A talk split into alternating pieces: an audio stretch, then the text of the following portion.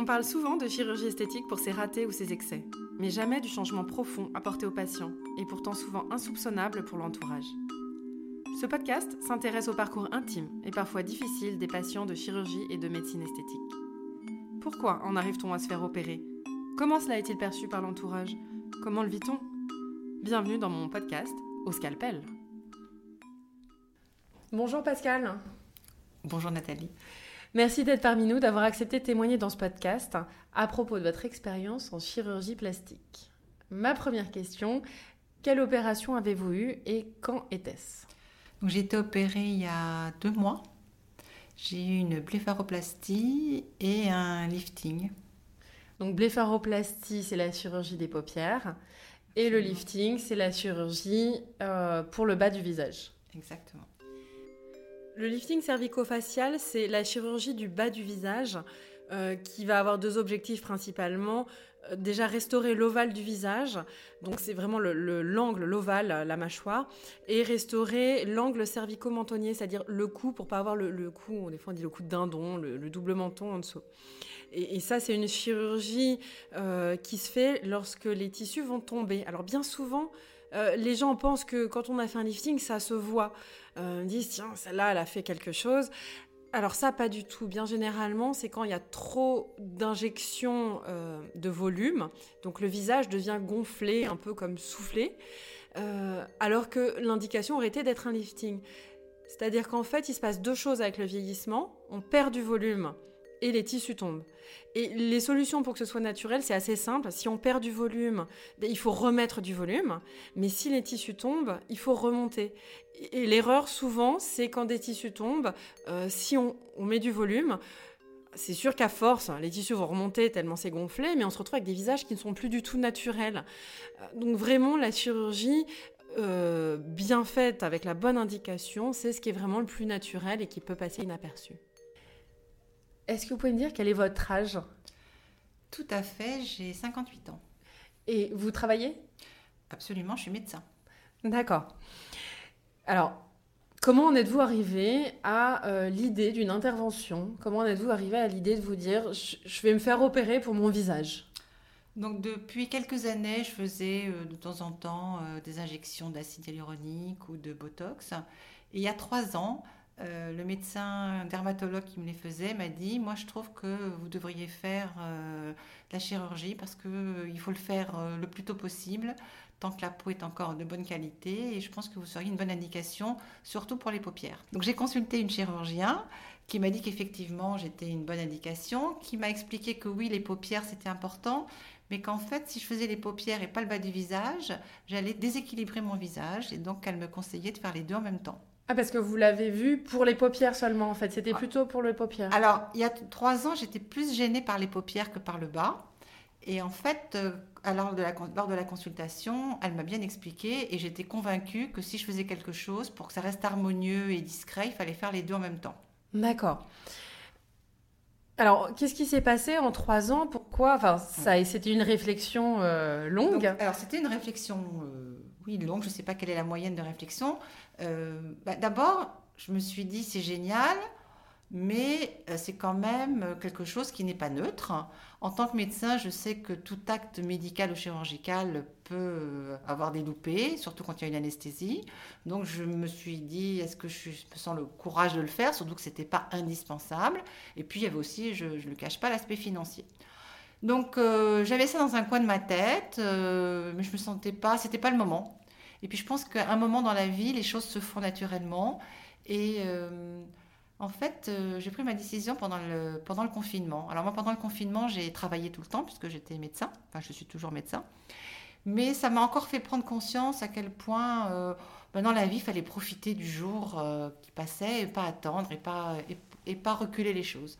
Ça correspondait aussi à un moment de ma vie où j'étais en train de changer de vie.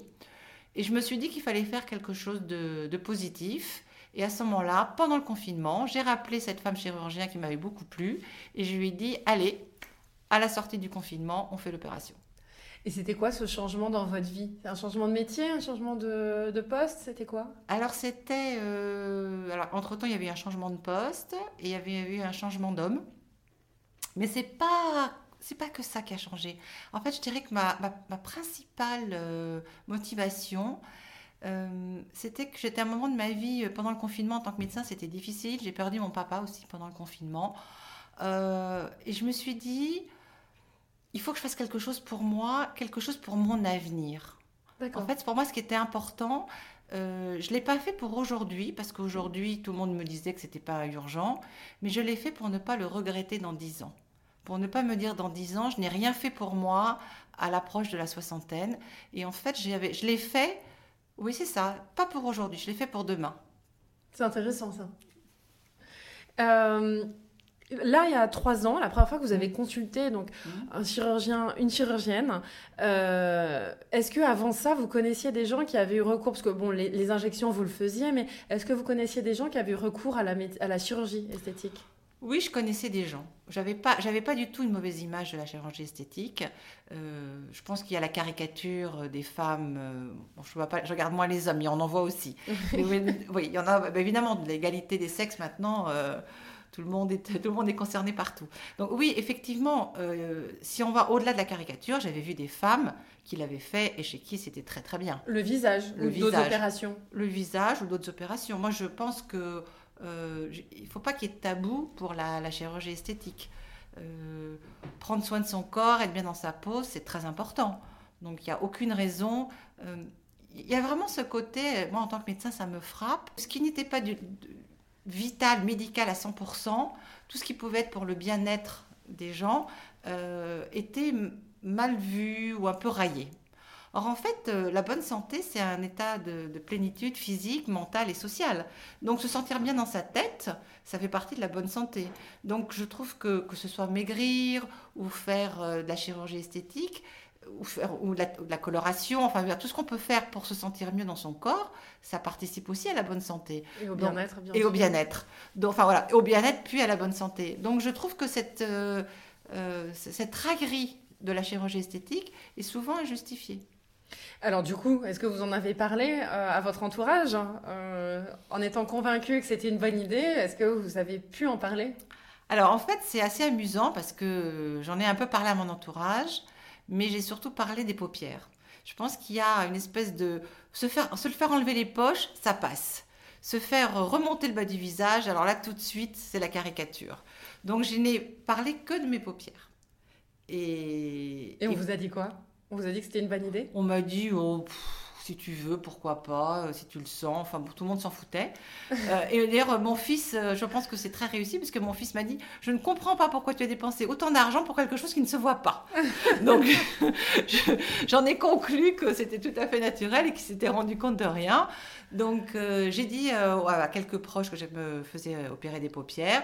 Donc là, c'est passé très bien. Ils ont trouvé normal que j'avais quelques poches sous les yeux, qu'à mon âge, on pouvait se faire plaisir. Mais je n'ai pas dit le reste. Et en fait, personne s'en est aperçu. D'accord. Et vous voyez une différence?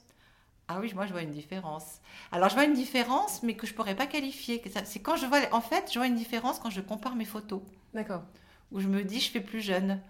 Mais euh, je suis même surprise que personne ne le voit. Je suis même très vexée. Allez vous plaindre.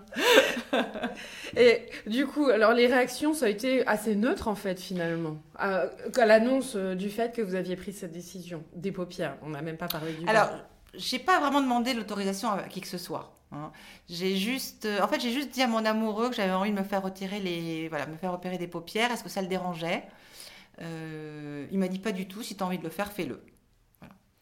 Et puis comme il est parti, voilà, on, s'est séparés pendant 15 jours, le temps de faire l'opération, donc il a absolument rien vu. À son retour, il, n'a même pas senti les cicatrices quand il passait la main dans mes cheveux. C'est pour vous dire à quel point euh, c'est discret. Donc il le sait toujours pas. il le sait toujours pas. Alors, vous avez pris cette décision en plein confinement. Euh, une fois que le confinement, enfin, il y a eu le déconfinement après, donc l'intervention, c'était L'intervention a eu lieu le 15 juillet. 15 juillet. Donc, vos sentiments à l'approche de l'intervention, c'était quoi? C'était ah bah, du stress, de l'angoisse euh? Peur, panique. Peur, panique. Peur, panique, euh, évidemment. Euh, comme tout, donc en se disant est-ce que je fais bien? Alors j'avais totalement confiance dans la personne qui m'opérait, donc j'avais pas peur que ce soit raté en fait. Mais j'avais peur de l'anesthésie en me disant, bah, c'est une anesthésie générale, il y a toujours un risque. Mais je me suis dit, en fait, Euh, si dans 10 ans je le fais pas et que je me trouve moche et raté et horrible, je me dirais parce que tu n'as pas pris le risque d'anesthésie. Dans la vie, il y a toujours une prise de risque. Donc euh, ça me semblait un, risque limité et je l'ai pris en me disant bah oui, c'est une décision que j'assume totalement. L'anesthésie générale, c'est la plupart du temps vraiment la chose qui fait peur aux patients. Très souvent, euh, la chirurgie, bon, ça les inquiète, mais alors vraiment, le truc qui les terrorise, c'est l'anesthésie générale. Donc il faut savoir qu'avant une intervention sous anesthésie générale, euh, de toute façon, on rencontre son médecin anesthésiste auparavant, au moins 48 heures avant légalement. On peut lui poser toutes les questions possibles. Et le plus important, c'est de savoir qu'en France, on a des conditions d'exercice de la chirurgie plastique qui sont quand même très strictes. On est dans des cliniques qui sont des cliniques certifiées, agréées, avec tout ce qu'il y a comme environnement matériel euh, en cas de nécessité. Il faut savoir que les médecins sont diplômés, parfaitement compétents, et maintenant, il est bien reconnu qu'en chirurgie plastique, pour une intervention chez des sujets euh, qui sont relativement en bonne santé, avec un anesthésiste compétent dans une structure agréée, les risques sont extrêmement faibles. Bien entendu, les risques zéro n'existent pas, mais c'est vraiment exceptionnel. Et d'ailleurs, en tant que médecin, vous saviez quand même que c'était assez euh, peu risqué comme Je savais que c'était un peu risqué. Euh, euh le lapsus, est révélateur. C'est-à-dire que euh, je me pose exactement la même question quand je fais une coloscopie. D'accord. Ah oui. Voilà, c'est du même niveau. C'est-à-dire que quand on fait une coloscopie, on sait qu'il y a un risque d'anesthésie. C'est pour ça d'ailleurs qu'on fait maintenant des virtuels aussi. Bien sûr. donc je me suis toujours posé la même question. Et, et c'est ce que je me suis dit d'ailleurs. Je n'ai jamais hésité à faire mes coloscopies parce qu'il y avait l'anesthésie générale. Donc là, je me suis dit, c'est un acte de santé pour, pour bien vieillir, donc je prends le risque. Donc stressé énormément. Énormément stressé, énormément stressé. Euh, j'ai, oui, énormément stressé. Et alors l'intervention se passe, bon vous y allez quand même, hein. vous prenez votre courage à deux mains. Oui, j'y vais, je suis une fille courageuse, donc j'y vais quand même. L'opération se passe et... les suites, alors Les suites, ça a été plus simple, plus difficile que prévu? Comment ça s'est passé? Alors, beaucoup plus simple que prévu.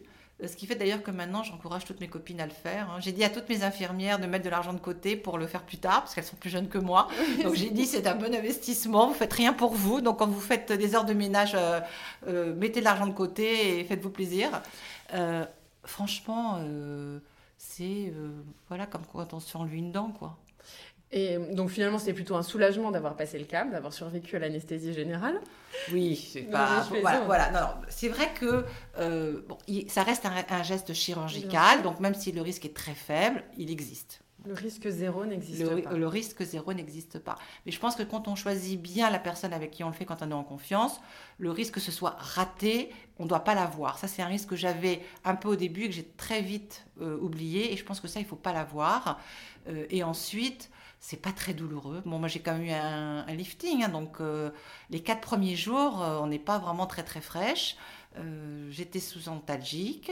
Je suis restée quatre jours dans mon lit à manger de la soupe tranquillement et à dormir, attendre que ça passe. Un peu, c'est comme une mauvaise grippe. On a quatre, quatre jours, on, on, sort pas, on attend que ça passe. Et après, franchement, moi, je suis restée une semaine dans, dans, mon lit sans vraiment très rien faire. Et au bout de dix jours, j'ai repris le travail. Et alors, on vous a dit quoi quand vous êtes revenu travailler? Alors, je m'étais coupé les cheveux. Il y avait le masque, en fait. Alors, il y avait le masque. Euh, et puis je m'étais coupé les cheveux très courts. J'avais attendu, en fait, j'avais fait trois mois sans coiffeur, ce qui fait que j'avais vraiment une tête euh, pas terrible. Et donc quand je suis revenue, euh, tout le monde m'a trouvé très bonne mine et très bien coiffée et n'a remarqué que mes cheveux. C'est assez classique, c'est un bon truc, mais ça marche très bien. ça marche très très bien. Mais il faut vraiment, euh, il faut vraiment que les, dernières semaines avant l'opération, on me disait il faut que tu ailles chez le coiffeur, il faut que tu ailles chez le coiffeur. Et je tenais, je tenais. comme ça, quand j'ai coupé, j'ai changé la couleur, j'ai tout changé. Et là, vraiment, on voyait plus que ça. Au travail, les infirmières, donc elles étaient au courant de cette intervention. Mm. Que des paupières ou du lifting De tout. Les infirmières, elles étaient au courant de tout. Donc vous en avez parlé librement avec elles Librement avec elles et, euh, et, elles sont toutes emballées.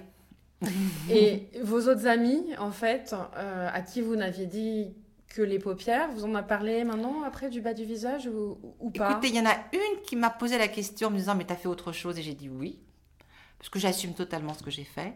Euh, mais en fait, la plupart ont même oublié que je devais faire les paupières et ne m'en parlent même pas. D'accord. Et si c'était à refaire, du coup, vous le referiez? Ah, mais je le refais sans hésitation. Vous trouvez qu'est-ce qui a changé dans votre vie depuis? Vous pouvez me dire rien. Hein. Moi, je suis contente de l'avoir fait. Je me sens, j'ai vraiment le sentiment, pour moi, c'était une façon de ne pas renoncer. Quand on a 58 ans, moi j'ai deux grands-enfants qui ont, euh, voilà, un qui a plus de 30 ans et un qui vient d'avoir 20 ans. Je me dis, mon ma vie, elle est quand même un peu derrière moi. Donc, euh, il y a une tentation qui peut arriver parfois quand on est un peu fatigué de dire, bah, maintenant, je laisse filer. Et, et, pour moi, ne pas me faire opérer, c'était un renoncement. Et je me suis dit, je le fais parce que je ne veux pas renoncer à toutes ces années qui arrivent encore. Et c'était très fort pour moi. C'était vraiment, je me suis dit, non, tu ne renonces pas. Tu, tu as encore 58 ans, tu as encore allez, au moins 20, 20 belles années devant toi. Et pour ces 20 années-là, je veux, je veux être au top. Et, et vraiment, pour moi, c'était très fort. Je vois ça. Merci beaucoup, en tout cas, d'avoir témoigné avec nous. Avec plaisir. On entend bien que pour Pascal, c'était un acte extrêmement important, presque vital à faire. Qu'est-ce que vous pouvez nous en dire, Charlotte? Alors oui, effectivement, la posture de Pascal me semble un petit peu différente de celle que nous avons écoutée et euh, entendue jusqu'ici. Pascal ne se répare pas, elle investit pour son avenir, elle pose un acte fondateur pour la suite, faire quelque chose de positif pour moi, pour mon avenir, dit-elle. Sa façon à elle de ne pas vieillir, c'est de ne pas renoncer, ne pas laisser filer. Elle n'a pas fini de vivre. Je pense que le fait que cette réflexion soit venue à Pascal pendant le confinement n'est pas anodin. Pendant cette période de gestion des priorités, chacun a été plus ou moins amené à faire ses propres choix et à réaliser ce qui comptait pour continuer de vivre le mieux possible et en harmonie avec soi-même. Pascal a décidé de modeler son avenir. Elle a envisagé une intervention de chirurgie esthétique. Alors oui, elle est consciente que se faire opérer peut représenter un risque. Mais vivre, c'est prendre des risques. Bien plus que le résultat sur son visage, c'est l'acte qui fait ici rajeunissement. À l'orée de la soixantaine, Pascal entend bien rester sujet de sa propre vie. Merci beaucoup.